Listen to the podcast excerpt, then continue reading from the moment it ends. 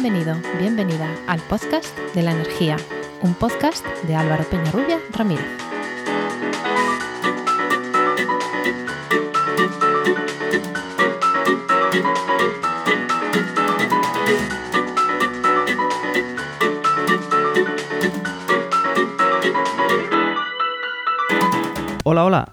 Recibe la bienvenida al capítulo 22 de 20 de junio de 2022 de El Podcast de la Energía, un podcast de Podcastidae, la red de podcast de ciencia, medio ambiente y naturaleza. En el capítulo anterior empezamos a hablar del ciclo integral del agua y las implicaciones en él de la energía. Este tema es bastante extenso y al final se nos fue a dos programas. Así que te recuerdo. En el anterior estábamos con Luis Martín Martínez, ingeniero especializado en hidrología, que por cierto también es podcaster en esta red, en Podcastidae, y habíamos empezado a hablar de captación del agua, de la potabilización, de la distribución y nos habíamos quedado en entrar en los edificios. A ver Luis, por favor, continúa hablando del agua en los edificios. Con eso llevamos el agua hasta el punto de, consumo. En, una ciudad sería un edificio o una industria que esté dentro de la ciudad. Pero en principio vamos a centrarnos un poco más en el consumo, en el consumo humano, en, la vivienda. Eh, ahí ya tenemos un consumo, unos consumos que están dentro de la vivienda que serían, si necesitas bombeo interior, pues tienes que bombear, hay muchos edificios que tienen un grupo de bombeo interior porque no, la presión del agua que le llega no es suficiente para llegar a todas las plantas con, con la suficiente presión. Luego tenemos calentar el agua, porque antes de consumirla, por lo que sea, tienes que calentarla porque te tienes que duchar, porque la estás consumiendo para los electrodomésticos. Todo eso es energía que está añadiendo al agua. Para que te hagas una idea, eh, ya te, te, he comentado antes, antes de empezar este, el podcast que como cada eh, zona, cada ciudad, cada incluso dentro de una ciudad hay varias potabilizadoras, todo esto está muy compartimentado y a una escala muy pequeña. Eh, no hay una un, un organismo que se encargue de agruparlo todo y controlarlo todo y que te pueda decir, pues mira, los consumos de energía son tantos, los consumos de agua son tantos. Sobre todo en energía es muy complicado eh, conseguir datos. Entonces hay pocos estudios que te digan eh, los datos, eh, los consumos que hay. Que te, tenga una, una, referencia. Pero para hacerte una idea, te voy a comentar que tengo aquí apuntado la publicación la publicación de Hardy Garrido del 2010, por si alguien quiere buscarla, hablaba eh, que la energía total, total asociada al agua totalmente, ¿vale? De todo, incluso regadío y demás, está en torno a un 7% de la energía total de, de España, ¿vale? Pero lo dicho? interesante la aquí energía estaba necesaria la energía total a- a- asociada al agua, total, asociada al agua, incluso regadío, el consumo de industria, el consumo eh, eh, doméstico, es en torno a un 7% de la energía total que se consume en España. ¿vale? Y que podría llegar al doble, es decir, otro 7% en lo que se consume de energía asociada al agua, para, pero ya dentro de la industria y, y dentro de la vivienda. Es decir, el 7% hasta ahí que llega, hasta que la empresa distribuidora de agua te dice ahí tienes tu agua, y luego lo que tú haces con agua puede llegar hasta el otro 7%. Dentro de lo que tú haces con agua dentro de una vivienda, pues básicamente estará el bombearla, si necesitas bombearla hasta tu, hasta tu casa, y sobre todo el calentarla, porque calentar agua eh, requiere muchísima, muchísima energía. Ahí entran dentro la eficiencia de calentadores, electrodomésticos, electrodomésticos de alta eficiencia, que entre otras cosas gastan mucha energ menos energía y gastan menos agua. Muchas veces va asociado.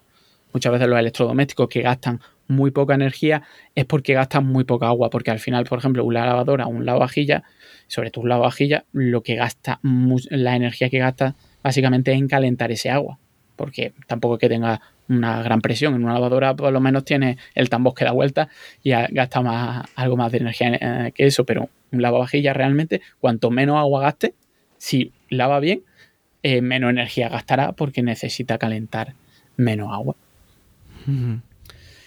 Vale, pues ahí tenemos, ahí hemos llegado ya al consumo. Ahora empieza lo que casi lo que no se ve y lo que no se habla tanto, que ahora me tengo que llevar toda esa agua y la tengo que llevar al alcantarillado hasta una depuradora para poder llevarla a mi sistema de mi, vertido hasta volverlo a la naturaleza.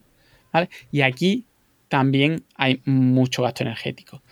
Primero en el alcantarillado. El alcantarillado se intenta siempre, ¿vale? Porque las tuberías de agua sí van a presión, pero las tuberías de alcantarillado no van a presión, van por gravedad. ¿Vale? No, el agua no va allí a presión. De hecho, si pone una tubería de agua de alcantarillado a presión, pues lo más normal es que eh, empiece a fugar agua y demás. Y de hecho, las tuberías están abiertas, ¿vale? Esas tuberías, en la mayoría de las ciudades, en la mayor parte que no son partes nuevas, eh, lo que son las alcantarillas de agua cuando entra el agua de lluvia y demás, eso es un agujero que lleva la tubería. Cuando llueve mucho, muchas veces lo que hacen, lo que pasa es que saltan las tapas de la alcantarilla porque entra el sistema e a presión. Entonces, eh, eso solo funciona por gravedad. Pero claro, solo funciona por gravedad eh, hasta donde puede. Tú cuando diseñas un sistema de alcantarillado, pues intentas que vaya por gravedad, pero si no tienes mucha pendiente o una ciudad totalmente llana, eh, al final cada vez tienes la el, el colector de la alcantarilla cada vez más profundo. Porque tú, el. Se va dando pendiente y al final la depuradora la tienes que hacer subterránea. Eh, claro, exactamente. Y como no puedo hacer eso, y además, mm, antes de llegar a la depuradora, pues necesitaría hacer unas zanjas brutales para poder meter la tubería hasta ese punto. Pues lo que se hace es eh, estaciones de bombeo de aguas residuales. Pues yo llego a un punto en que ya no me compensa o que tengo que salvar alguna pendiente y bombeo el agua, aguas residuales, hasta otro punto, mucho más alto, obviamente, y ahí, a partir de ahí, si necesito seguir eh, transportando el agua, pues ya sigo transportando el agua eh, por gravedad. Y ahí es donde aparecen los, famosos estos monstruos de las alcantarillas, ¿no? Lo de las toallitas que se, quedan. Eh, exactamente. Y llega un momento en que por ahí no está pasando el agua eh, ¿Y por qué no pasa el agua? Porque hay un tapón brutal, porque las toallitas estas que se han puesto de moda últimamente han creado un tapón brutal porque no se deshacen. Incluso las que te ponen en el, en el, en el envase, que son aptas para tirar al bate y demás, incluso esas no se deshacen. Eso han conseguido un vericueto legal con unas pruebas y eso que se cambió la, la legislación para que hubiera unas pruebas en teoría objetivas que te dijeran si se pueden tirar o no se pueden tirar. Al final se terminan eh, creando estos tapones. Y muchas veces estos tapones se, sacan y en las estaciones de bombeo, por ejemplo, eh, porque claro, si o la obstruyen directamente, porque si eso llega a una, a una bomba de, de aguas residuales, que no son como las bombas de agua limpia, porque muchas veces ahí entran otras cosas que no son que no son líquidos y son líquidos pues con más densidad, más abrasivos, son bombas que tienen que ser más robustas. Ahí se forman unas peloteras bastante bastante buenas. Si no si no llegan a la edad, preferiblemente que no lleguen a la edad, pero en las estaciones de bombeo eh, se forman lo que le llaman el monstruo de las toallitas. Claro, porque por lo que, decías, puede haber filtrados intermedios antes de llegar a la estación de depuración. O cuando he dicho mejor que no lleguen es porque, porque no hay que meterlas en el, en, el saneamiento directamente. Claro, sí, pero, eh, hombre, pero y, si eh, cuanto menos lejos lleguen, pues mejor. Si las puedes detectar un poquito antes, porque si, llegan a la estación, a la, a la, edad, seguramente el monstruo será muchísimo más grande, porque habrá muchos pequeños monstruos que hayan ido desde muchas, desde muchas zonas. Cuanto antes se quiten, mejor, más, mejor van a funcionar las bombas, más eficientes van a ser los eh, por donde eh, los colectores pues van a ir más limpios. Al final todo esto va a ser mucho mejor eh, si no hay estas toallitas.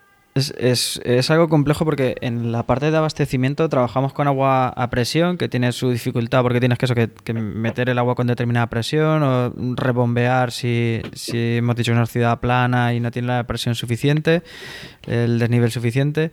Eh, al estar a presión pues se pueden degradar las, las uniones, ¿no? las propias tuberías, provocar fugas, pero claro, cuando estamos hablando de saneamiento tienes que buscar esa pendiente constante que decíamos con un caudal suficiente para que se autolimpie el colector, ¿no? En la medida de lo posible que el contenido de esas aguas residuales pues lleva de todo, lleva sólidos, lleva restos de comida, lleva heces, lleva aceites, porque, porque pasa, ¿no? No debería, pero pasa. Sí, sí. Y, es algo complejo, ¿no? O sea, el mantenimiento y el, diseño de esas redes no debe ser nada Yo, claro, eh, cuando haces un diseño de un colectores de aguas residuales, yo por ejemplo he trabajado diseñando estos sistemas, normalmente lo que lo que te dan es una horquilla de velocidades.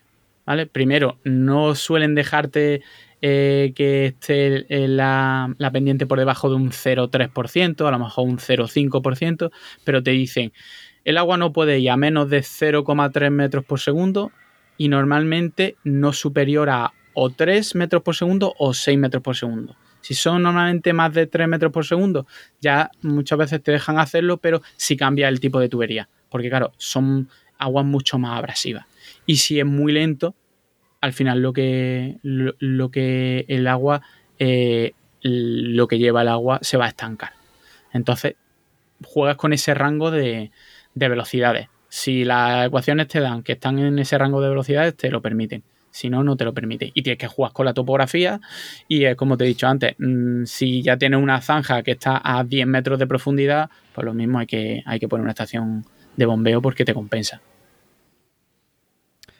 Bueno, pues no sé si tienes algo más que añadir de, del saneamiento o pasamos a, sí, Hay, que, hay que pensar una cosa que no estamos pensando y a ti tampoco se te ha ocurrido, pero es que es normal. Eh, vale, estamos hablando de aguas residuales, pero ¿qué pasa con las aguas de lluvia? Ahí, ahí ya se nos va todo, porque mm, más o menos el consumo de una ciudad a lo mejor puede ser más o menos estable. Eh, la producción de esta agua más o menos estable, es decir, cuanto más estable todo es mejor. Pero ¿qué pasa cuando llueve? Pues cuando llueve hay un caudal muy grande de repente que se mete en el sistema de alcantarillado. En, la, en las zonas nuevas se supone que tiene que haber una red para aguas de lluvia, aguas pluviales, y otra red para aguas eh, fecales, pero de todas maneras, aunque no se mezclaran, que la mayoría de partes se mezclan, incluso hay eh, barrios que están agua arriba y van separados, pero mm, llega un momento en que tienen que pasar por un barrio antiguo que tiene solo una red y ahí las tienes que juntar. Esa agua tampoco mm, está un poco contaminada. De hecho, las primeras aguas de lluvia, eh, los primeros eh, los primeros, las primeras aguas cuando hay una lluvia están muy contaminadas. De hecho, pueden estar hasta más contaminadas que, la, que el agua fecales, que el agua residuales de, que, salen de nuestras casas. Eso también hay que depurarla. Eso es un problema. ¿Por qué? Porque son caudales muy grandes de repente y ahora ¿qué hacemos? Una estación depuradora que, que puede estar diseñada para una población, de repente tiene que tener un margen para cuando te venga un caudal muy grande. Y a lo mejor lo que tienes que hacer es pues que el agua esté menos tiempo ahí, pues la tienes que depurar peor. Lo que se, lo que se está intentando hacer siempre ahora, aparte de utilizar lo que se llaman sistemas urbanos de drenaje sostenible, que sirven para evitar que mm, el mayor caudal posible, en vez de que vaya a la red del alcantarillado, porque se infiltre en el terreno, se almacene y demás, si ya la tiene en, la red del alcantarillado, lo que se hace es utilizar tanques de tormenta, que son depósitos muy grandes. Yo ahí meto todo el agua cuando hay lluvia, se almacena y luego yo puedo ir depurando el agua poco a poco. Así mi mm, estación depuradora va a ser más eficiente. No, no me están metiendo picos de agua, además picos de agua con diferente composición, porque todo una estación depuradora funciona bien, sobre todo cuando los niveles de contaminación pues, son estables, cuando los caudales son estables y demás. Entonces se habla muy poco y esto consume muchísimo. El tener grandes caudales eh, necesita eh, eh, consumir em, mucha cantidad de energía. Date cuenta que cuando yo, por ejemplo, diseño una red de alcantarillado, si yo solo tuviera las aguas residuales, las tuberías serían muy pequeñitas, los caudales de bombeo muy pequeñitos, pero yo lo tengo que hacer para cuando llueve. Para cuando llueve, incluso lo que se hace es meter mm, aliviadero para que cuando suba por encima de un volumen, yo pueda verter ese agua, que se supone que las aguas residuales ya están, ya están muy diluidas y entonces no es tan malo, no voy a decir que no pase nada, pero no es tan malo verterlas directamente sin llevarla a la depuradora, porque si no, si yo tuviera que llevar toda esa cantidad de agua cuando viene una lluvia por todos los, por los colectores, me saldrían unos colectores brutalmente grandes y cuando llegara a una estación depuradora, la estación depuradora sería incapaz de, de, depurar el agua. De hecho, lo que haría la estación depuradora es un bypass y cuando pasa de un, caudal muy grande, la tiro directamente al río, porque si no, mm, no tienen capacidad para hacerlo. Entonces, se, intenta que esa agua que tienen picos muy grandes eh, que no entren que no entren al sistema o que gestionarla antes de, que llegue a mi estación depuradora, porque si no, eh, al final te, condiciona todos los cálculos y te condiciona eh, toda la infraestructura y es muy poco eficiente. Imagínate una depuradora, una, una estación de bombeo de residuales que a lo mejor eh, tiene 10 litros, 20 litros por segundo, 30 litros por segundo de media que tú tendrías que bombear y de repente te entran 3, 4 metros cúbicos por segundo a lo mejor tú tienes que, tener la capacidad de bombear eso, cuando lo normal es que estés hablando de caudales muy pequeños. ¿Cómo hace eso de manera eficiente? Pues no se puede directamente. Con ese, esa diferencia de caudal es imposible tener un bombeo, un sistema de bombeo que sea realmente eficiente. Entonces ahí, ahí se gasta mucha energía y es algo que nos hace hincapié. Sí, la verdad es que sí que estaba pensando en ello porque eh, bueno, es curioso que el código técnico obliga a poner redes separativas en, del edificio hacia adentro, eh, al menos internamente y luego ya la cometida, pues será como sea, como diga la red de, la zona, pero como has dicho tú, luego la red puede ser separativa en el barrio nuevo y juntarse más adelante y, bueno, es, es, es, un problema. Es un problema aquí en Albacete, por ejemplo, no es que haya lluvias torrenciales a menudo, pero no es, no es raro que haya lluvias fuertes. Y si te vas a la zona de la depuradora, ves esos aliviaderos que vierten directamente a un canal pequeñito que va habitualmente seco, muy seco, y pues aquello pues es, es digno de ver. Pero bueno, la verdad es que es un problema que no, no tiene fácil solución y una de ellas, como decías, es el tanque de tormentas. Y aquí Déjame que haga un paréntesis porque voy a recomendar un podcast que es, eh, que es vuestro de Haciendo Aguas, que es el de La Casa de Papel, el del 4, la temporada 1. Ah, en el que habláis de la casa de papel y a alguna gente le habrá sonado cuando he dicho lo del ¿cómo es? el, estanque de tormenta el, sí bueno eh, eh, hay gente que le llama estanque de tormenta a mí me gusta más tanque de tormenta bueno pero que os lo recomiendo en, en ese capítulo quien haya visto eh, La Casa de Papel en su última temporada. No, vamos a hacer ningún spoiler, pero el agua y... Bueno, a lo mejor sí estoy haciendo ya el spoiler. Si no, pasad aquí un minutillo. ¿eh? eh el agua tiene, y la, conducción de, por, por cañerías tiene mucha importancia en, las últimas temporadas de, La Casa de Papel. Exactamente. Y, y es muy interesante el, ahí lo comentamos, el tanque de tormenta que sale en la, en la, serie, porque es el tanque de tormenta más grande del mundo, que está en Madrid, el de Arroyo Fresno. Y la, la, infraestructura es brutal, las imágenes son brutales. Es más famoso el eh, uno del, de Tokio, porque está hecho mucho más bonito, está todo súper limpio, parece, recuerdan casi a una catedral o a las minas de Moria, pero en bonito. Y, pero son infraestructuras, son depósitos mm, gigantescos, brutalmente, brutalmente grandes. Está, está chulo mirar la foto. Pues nada, hemos hecho el saneamiento, hemos empezado a hablar ya de la depuración. Vamos, si quieres, a, introducirnos un poco más en lo que es la, depuración de las aguas residuales. Vale, aquí tenemos otro de los grandes consumidores de, de energía también, que se ha ido implantando con el paso del tiempo porque cada vez se exige que depuremos más. Bueno, en grandes ciudades se hace ya desde mucho tiempo, pero en ciudades más pequeñas eh, se está empezando a hacer. De hecho, siguen habiendo muchos proyectos de depuración en pequeñas poblaciones un poco más pequeñas. En España nos están multando. Eh, tenemos una multa ya de no sé cuántos millones de euros por no depurar correctamente en ciertas poblaciones el agua por diferentes problemas, problemas técnicos, problemas políticos y demás. Pero bueno, uno, uno, de ellos es el económico, ¿eh? que hay muchos pueblos que tienen flamantes eh, depuradoras relativamente nuevas que se hicieron con fondos europeos, etcétera, y ahora no tienen dinero para ponerlas en funcionamiento. O sea, no sé si esto que, que, digo es algo que me ha llegado a mí de oreja o si tú tienes más conocimiento que es una realidad de pequeños municipios que tienen sus depuradoras pero no las ponen en marcha por, por el coste que les supone. Eh, exactamente. Eh, el tema de la, de la de las sanciones se refiere a, municipios más grandes, porque primero están viendo por municipios más grandes, pero las pequeñas que de repente le hicieron una depuradora eh, típica para sus 3.000 habitantes y luego no tienen dinero para mantenerla, porque requiere mucho, hay mucho gasto energético en la depuración.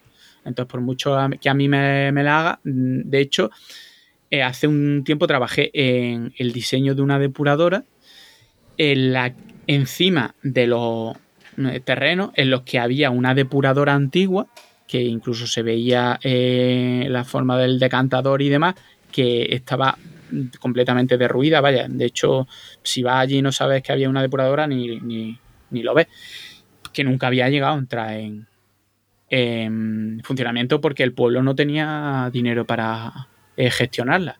Y, y, muchas de ellas es lo que va a pasar ahora.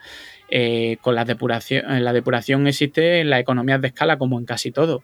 Hacer una depuradora en una gran capital, pues mucho más eficiente que en un pequeño pueblo, porque tú tienes que tener unos requerimientos energéticos mínimos y a lo mejor le sale muchísimo más caro por habitante en una zona que en otra. Y tampoco puedes decirle ahora de repente a un pueblo, pues ahora tu recibo del agua se va a triplicar ¿tú quieres que depure yo mis aguas para que la, la advierta bien? Pues también me tendrás que ayudar, no solo que me pongas la depuradora, para lo mejor me tienes que poner la depuradora y una subvención. si quieres que lo hagamos, yo por vivir en un pueblo no puedo gastar muchísimo más dinero que... Es que directamente no voy a tener dinero y no me puedo obligar a hacer, a hacer ese gasto. Entonces lo que se hace, aquí mm, podemos meter eh, la diferencia en, depuración que se llama los sistemas intensivos y los sistemas extensivos. Lo que nosotros entendemos por una depuradora, ¿vale? Es un sistema intensivo. En una zona relativamente pequeña, consigo depurar un gran caudal de agua. ¿Vale? ¿Cómo se hace eso? ¿Vale? Bueno, para hacerle una idea a los eh, eh, oyentes de como, un sistema de depuración normal eh, y en España. Primero hay un pretratamiento, que es simplemente quitar los sólidos que, vengan, toallitas, pero bueno, los que gestionan te, encuentran, te cuentan que a la depuradora han llegado hasta vacas muertas. O llega cualquier cosa. luego te quita arena, arenillas, porque al final también hay arenilla y la grasa. La grasa flota, la arenilla se hunden, pues se quitan ya tenemos lo fácil. Y luego hay un sistema. Eso es relativamente fácil. No hay mayor problema. Un coñazo, si no hubiera grasa, no tiréis los aceites por el desagüe. Si no hubiera grasa, pues te ahorraría eso. Y la arena, bueno, relativamente fácil. Luego eso hay que aspirarlo, pues las arenas se aspiran como con unos aspiradores. La grasa que flotan, pues hay una especie de barredores que pasan por la superficie y, y van quitando van quitando grasa. Luego hay el sistema principal que se, llama, se suele llamar el primario, que en España lo más extendido son los fangos activos, son una especie de bacterias que hay que eh, eh, hacen varios tipos de bacterias y hacen varios tipos de cosas. Uno es comerse la, materia orgánica y la degradamos, ¿vale? Pues las heces se, se las comen y luego hay otra parte que queremos eliminar, porque principalmente el agua de,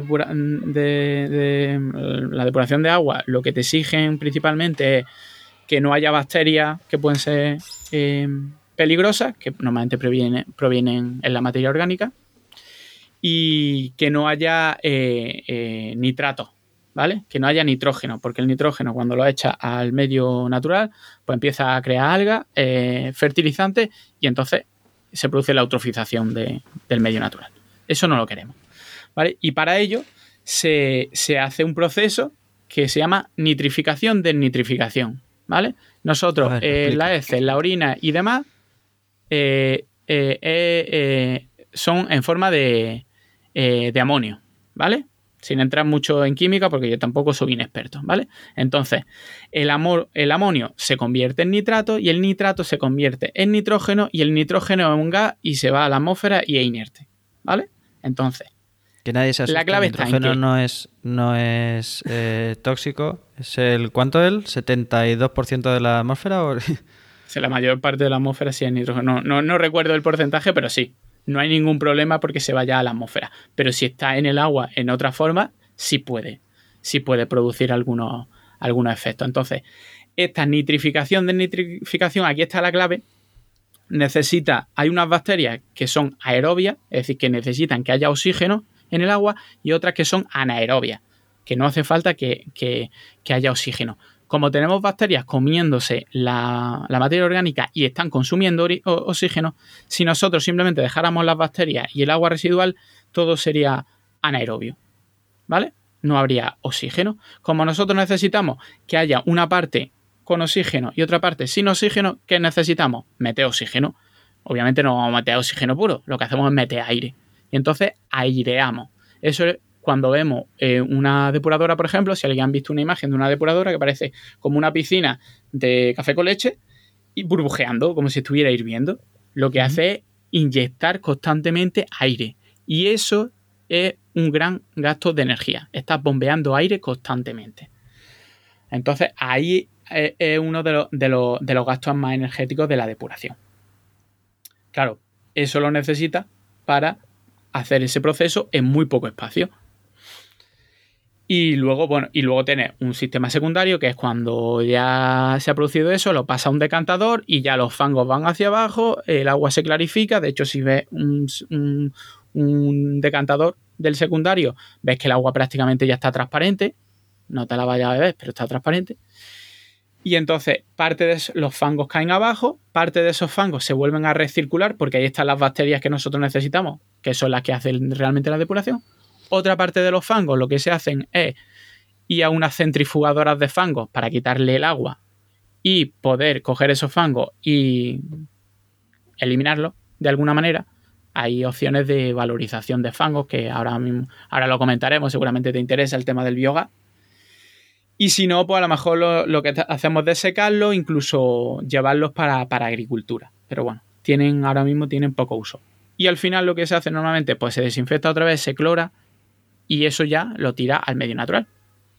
¿Vale? Entonces, hay principalmente el consumo de energía es trasladar el agua pues, de un depósito a otro, que no es mucho, la recirculación de fango y tal y cual, pero el tema de la aireación, de conseguir que, haya eh, una parte aerobia inyectando oxígeno normalmente, hay otros sistemas, pero pues no entran en muchos detalles, eh, para eso necesita mm, meter aire y mover el agua. Eso es lo que gasta muchísima energía en la depuración. Y eso es lo que no se pueden mm, permitir muchas veces las pequeñas poblaciones, como has dicho. Estos sistemas que eh, requieren muchísima energía. Y para eso... Sí. Dime, dime, No, iba de continua, continua. Y para eso te decía que, están los sistemas los que se llaman extensivos.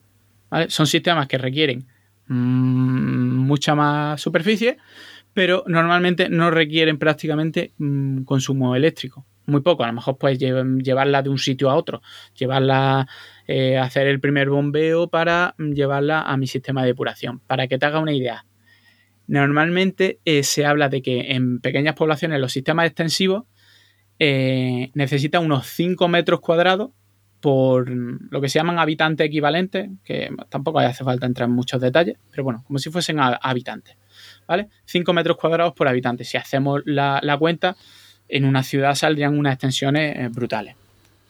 A cambio, tienen muchísimo menos gasto de energía. ¿Qué es un sistema extensivo? Por ejemplo, puede ser un lagunaje, que como una laguna, una laguna como si fuese natural, pues el agua va pasando por esa laguna y se va depurando por, por, medios naturales. Lo que se suele utilizar ahora más, lo que se llaman es humedales horizontales.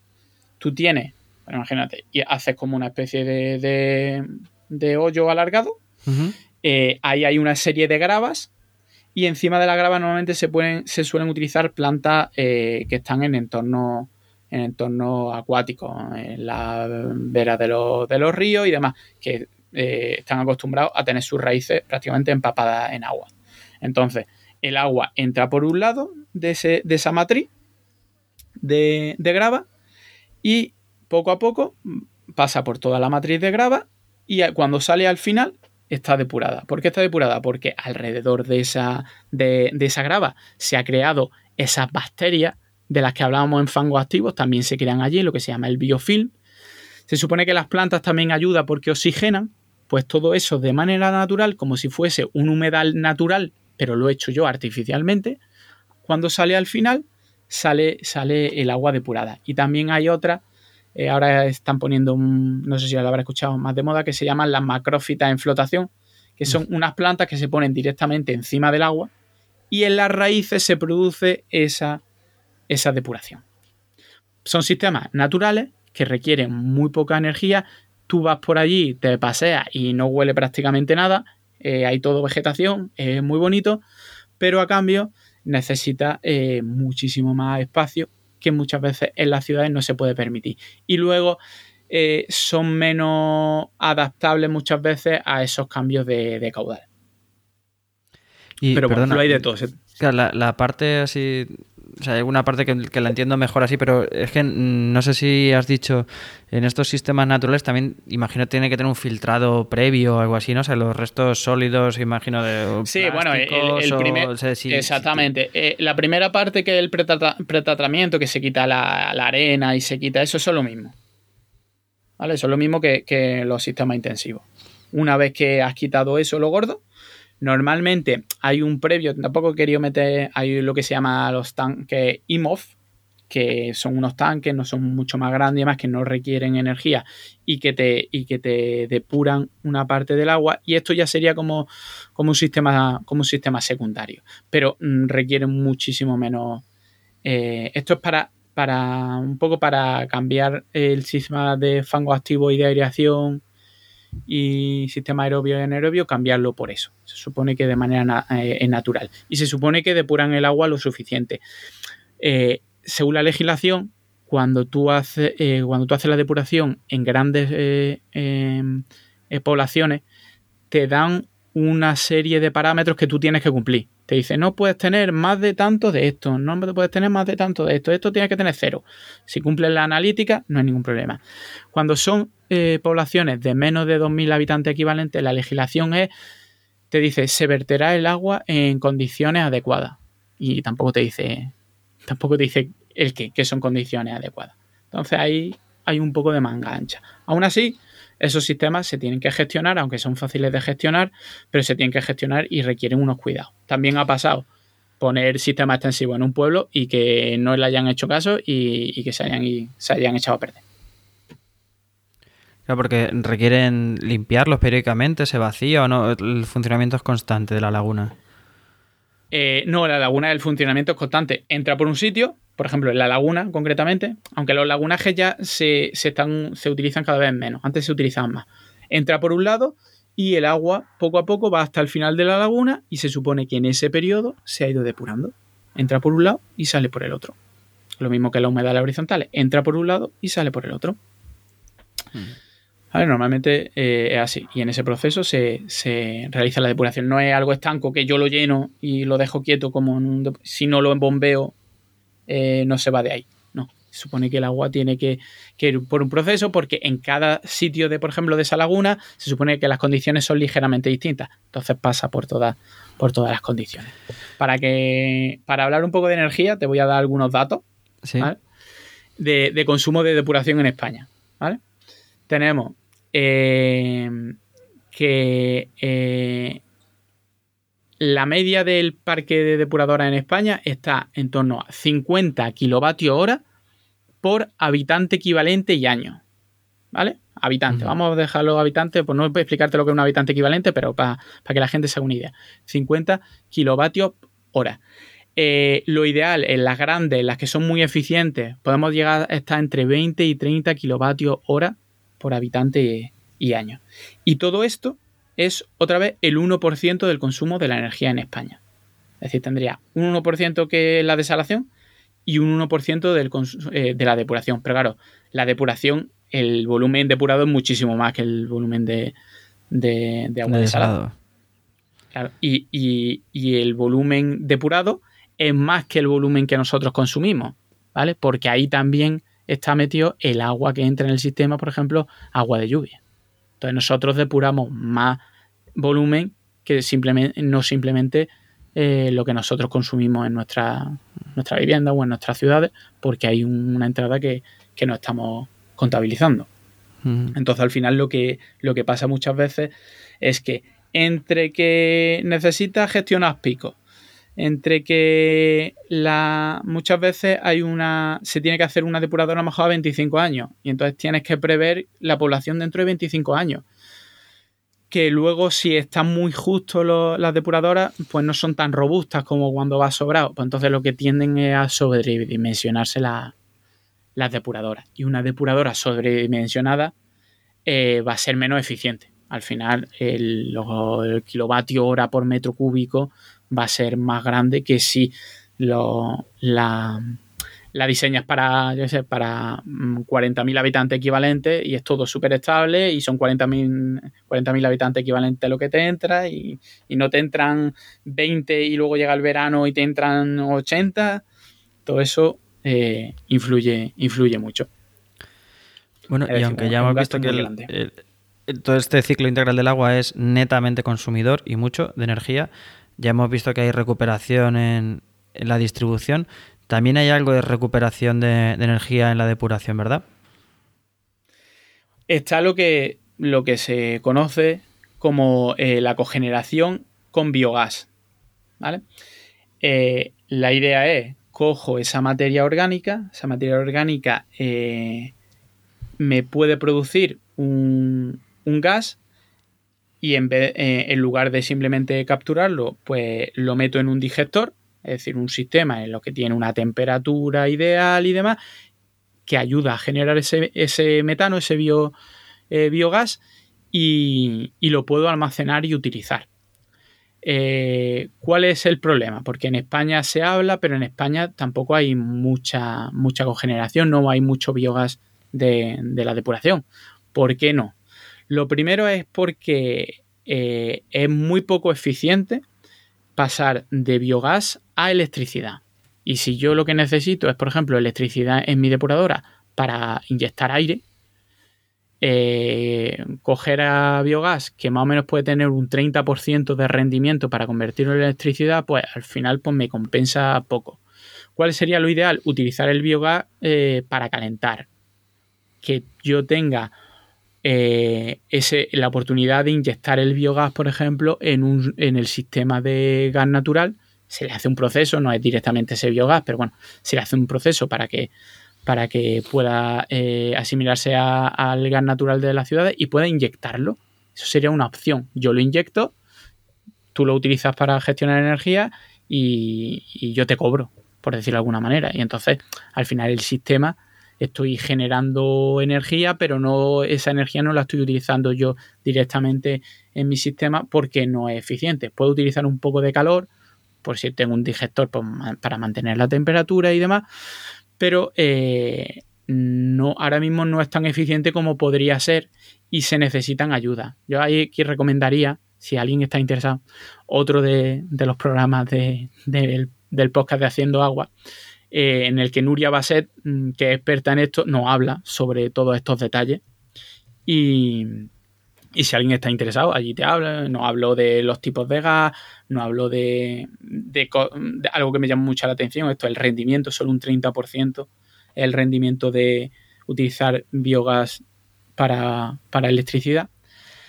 Hay algunas cosas que se hacen, por ejemplo, eh, eh, Aqualia tiene un programa para utilizar ese biogás para los coches, para los coches eh, que utiliza la empresa que funcionen con gas. Eso sí, eh, sí es eficiente. Entonces se intenta utilizar esa, esa, energía para compensar un poco el consumo energético que tiene. Pero mmm, no, es, no hay una gran cantidad de biogás que se pueda generar como para que sea un centro neurálgico comparado, por ejemplo, con, con vertederos. En vertederos hay mucha más materia orgánica, hay mucha más, mucha más capacidad. Pero lo que nos contaba Nuria en el podcast es que falta, eh, faltan incentivos al final. Faltan incentivos para que se empiece a rodar y aquí hay muy poca eh, eh, edad que tienen biogás, pero me parece, nos dijo que en Alemania había como unas 400 porque hubo un, una campaña para, para, para, que se instalaran y se instalaron. Hmm. Bueno, la verdad que, que, que, existe la tecnología, pero todavía en España está, está por desarrollarse. Sí, como has dicho que, tiene que tratarse. Tenía entendido que, claro, al, venir de, los compuestos que viene, pues también incorpora algunos compuestos sulfúricos o algo así, ¿no? Algo que pueden resultar corrosivos y que, hay que eliminarlo, que no puede, no tenemos un gas directamente eh, utilizable. Sí, sí. Lo que pasa es que la, conversión no es, no es, complicada, pero sí no, no, no puedes pasar directamente el, el biogás que se está generando y directamente inyectarlo. Pero por lo visto ahí, está la parte que, es más eficiente. Lo que no es eficiente, nos contó, es, utilizar electricidad y como las depuradoras necesitan lo que es electricidad.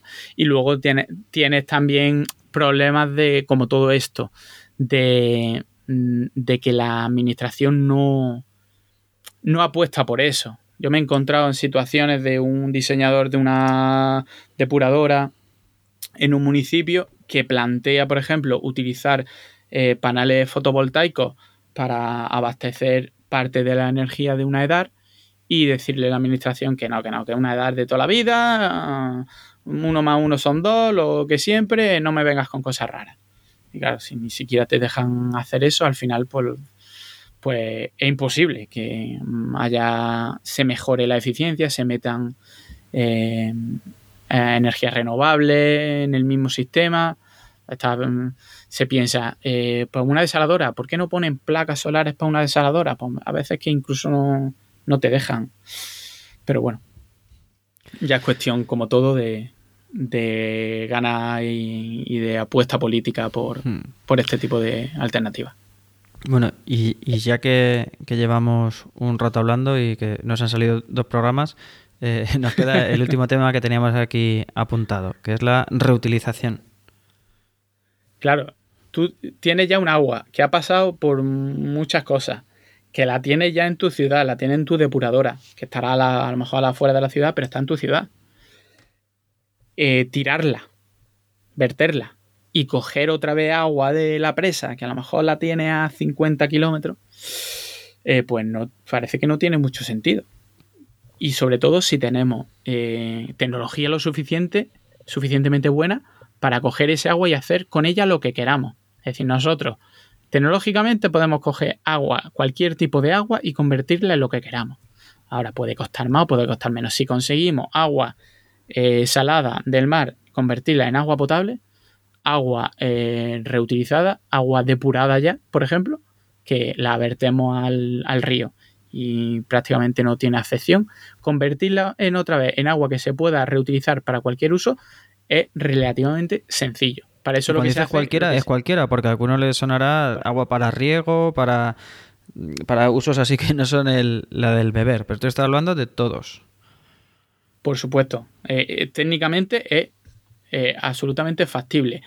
Podemos beber agua mm, depurada, reutilizada.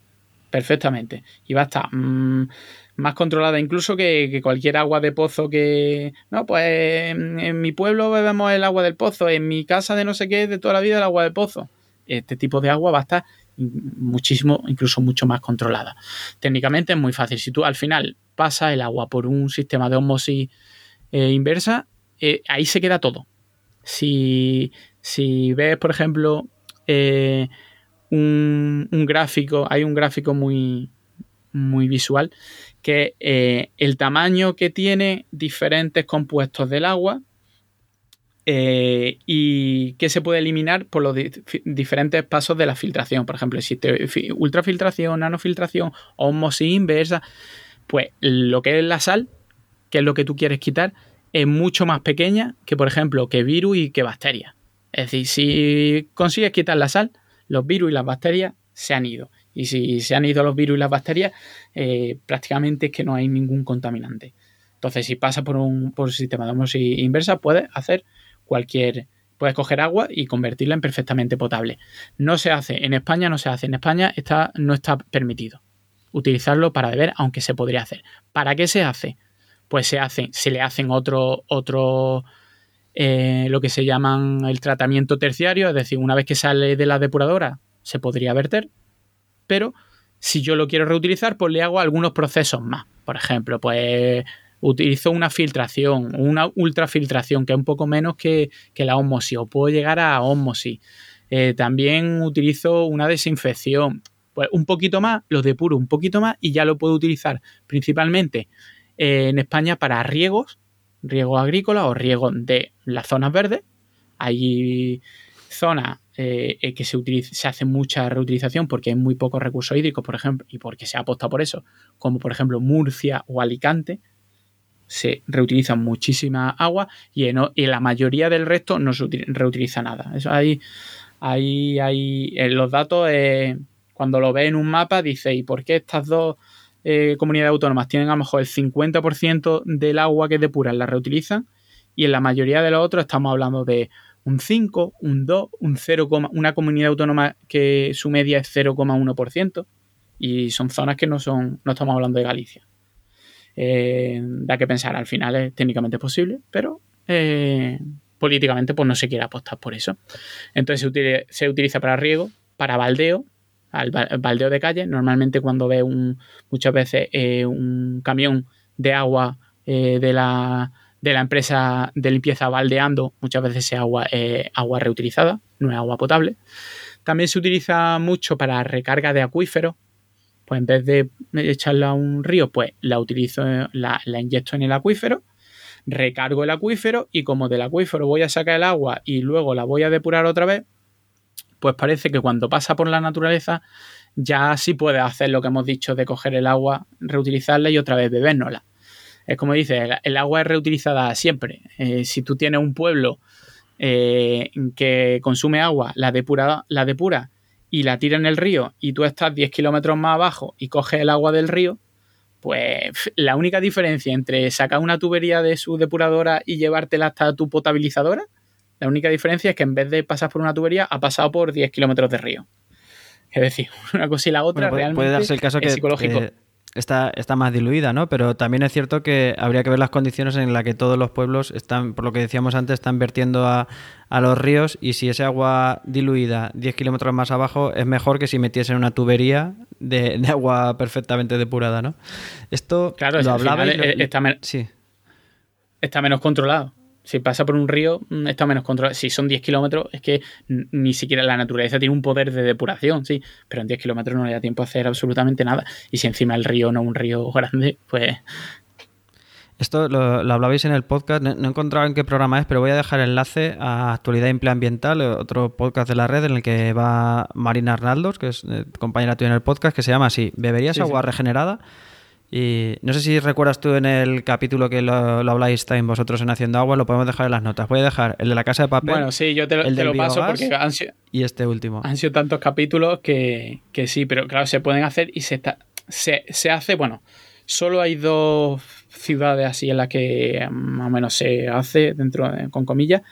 Hay una que, que es Namibia, el nombre era un nombre de estos difíciles de pronunciar, que eso se hace desde hace mucho tiempo. Directamente tú vas y puedes rellenar tu garrafa en un sistema de agua eh, depurada y con su sistema terciario y directamente para beber. Pero claro, es una zona en la que hay muy pocos recursos hídricos. Y la otra muy famosa es Singapur. ¿Vale? Que se hace y lo que pasa es que han metido ahí mucho dinero en, promoción, en publicidad y demás. Y parece que, que ellos lo pueden hacer y que nadie más lo puede hacer. No, en España se puede hacer, por supuesto. En España es que somos pioneros en este tipo de cosas, por supuesto, pero en muchos otros países se podría hacer. No se hace, no se hace por varios temas. También, obviamente, hay un riesgo, un riesgo asociado. Al final, si no lo haces bien, podría haber algún, algún tipo de problema. Pero técnicamente es muy, muy factible hacerlo. Lo veremos. Yo estoy convencido y cuando siempre que lo hablamos, lo veremos. Estamos convencidos de que lo veremos. No sé cuándo, pero lo veremos. Hombre, con, con escasez de aguas pues es más fácil verlo. Bueno, pues... Exactamente. He dicho que iba si quieres te doy... Sí, sí, dime. Sí, si quieres te doy para que... Para cerrar un poco el tema de esto, te voy a dar un, par de datos de, de consumos eléctricos del ciclo del agua. ¿Vale? Para que, para que veamos un poco. Eh, son en torno ¿vale? En torno del orden de, para el tratamiento y suministro, la primera parte hasta llegar a nuestra casa está entre 0,4 y 1 kilovatio hora el metro cúbico, de 0,4 a 1, y las residuales, desde que lo recogemos hasta que lo depuramos y, lo vertemos, de 0,5 a 0,7 kilovatios hora el metro cúbico. Y para que no hagamos una idea así general, ¿vale? La media más o menos en España es, redondeando, un kilovatio hora por metro cúbico es la huella energética del ciclo urbano del agua. Un número que queda muy redondito. Para, Pues para que la gente se haga una idea. Hay que dar los datos. Luego también, bueno, decía que en la nota del programa voy a dejar también otro más, que, que es explícitamente de, de energía, que hablabais en el podcast, que se llama Mil y una formas de obtener energía del agua. Eh, porque hemos estado hablando del ciclo integral del agua, el ciclo urbano del agua, pero también hay agua en la naturaleza por todas partes y de ella también podemos extraer energía, energía cinética normalmente. Y es un, es un podcast que es, es muy interesante, un programa muy interesante dentro del- de vuestro podcast en general y también lo, lo vamos a dejar ahí. Y nada más, eh, después de esta conversación, no sé si quieres, eh, no sé si se ha quedado algo ya después de todo o si quieres hacer algún énfasis, algún, alguna frase final. Pues bueno, que, que cada vez que el agua y la energía están íntimamente eh, ligadas. Eh, que el agua es distinta a la energía por muchas cosas, aunque esté ligada, y deberíamos de aprender o de copiar la energía, el sistema de energía, ciertas cosas como recuperación de costes, como uniformidad. Aquí cada uno va de su padre y de su madre, un gestor que, que aglutine un poco todo esto y, y lo controle. Y que cada vez va a haber más, más importancia del tema con el tema de- del agua. Cada vez se va a escuchar más el tema de, del agua. Cada vez va, va a haber, por una parte, menos requerimientos energéticos porque va a avanzar la, eh, la técnica, pero también va a haber unos mayores reque- requerimientos en calidad de agua que va a aumentar el consumo energético, ¿vale? Porque cada vez el agua se va a tener que cuidar más, se va a tener que llegar a, se va a tener que depurar más, la calidad del agua se tiene que, que tiene que llegar más, pero que el agua también es un aliado como vamos a ver en plantas eh, flotantes, como vamos a ver en sistemas de bombeo, ¿vale? De bombeo de, embalses que son muy útiles para almacenar energía en- en cuando se esté generando eh, por renovables y pues tendremos que eh, mm, almacenar energía para cuando haya una punta, pero que la gente piense que cuando vea un litro de agua en su casa, que piense que no es solo agua, que ahí hay mucho trabajo y mucha energía. Una parte debería de estar eh, pintada en amarillo. Si dibujamos eh, la energía en amarillo, pues una parte de eso no es solo el agua, eh, la energía. Pues con eso nos vamos a quedar, que, el agua cuesta mucha energía, como hemos dicho, obtenerla, tratarla y antes y después de nuestro uso y, que esa energía no, no cae, no sale del aire. Bueno, si, te- eh, si es eólica sí. pues, Nada, eh, dinos ya por último, ¿dónde encontrarte? Unas referencias tuyas, redes sociales, donde quieras. Vale, pues en, en Twitter sobre todo soy, soy más activo en Twitter y me podréis encontrar como arroba waterhacker.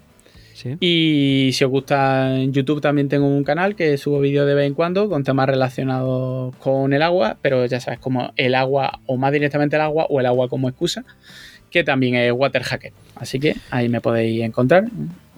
Bueno, he de decir que agua también en combinación con otros líquidos. También la acción del agua, agua sólida eh, líquida y cerveza también. He visto un vídeo, ¿no? De cómo eso lo dejamos ahí ya que lo Eh, la gente. Eh, esa- esa- exactamente, un, un, un clickbait, cómo enfriar cerveza en 15 minutos, literalmente. Del supermercado a estar congelada en 15 minutos. Buscarlo. Lo dejo ahí. Ahora que viene el veranito, perfecto. No hay que, no hay que decir, oye, que hay que comprar que mañana tenemos la barbacoa. No, podéis comprarla y en 15 minutos tenéis el agua congelada, literalmente. Nada, clickbait, ir a por él. Venga. bueno, pues nada. Eh, muchísimas gracias, Luis, por esta conversación. Y desde luego creo que ha quedado muy claro eh, tanto las bases de qué es el ciclo del agua como dónde eh, influye la energía, dónde tenemos esos, principalmente esos consumos de energía. Muchas gracias y nada, pues nos, nos seguimos viendo por aquí y por la, por la red de podcastidades. Muchísimas gracias por la invitación. Espero no haberte dado demasiado la matraca. nada, nada, hombre, bien interesante. Pues nada, perfecto. Cuando quieras ya sabes dónde tienes tu, tú experto en agua, cualquiera de los tres. Venga, eso es. Venimos aquí y te charlamos, que ya sabes que nosotros nos ponemos a hablar, empezamos a hacer agua y nunca se sabe dónde podemos terminar. Así, así es lo que cómo empieza el podcast. Pues nada, con eso nos quedamos. Exactamente. Venga, muchas gracias. Venga, un abrazo. Venga, un abrazo.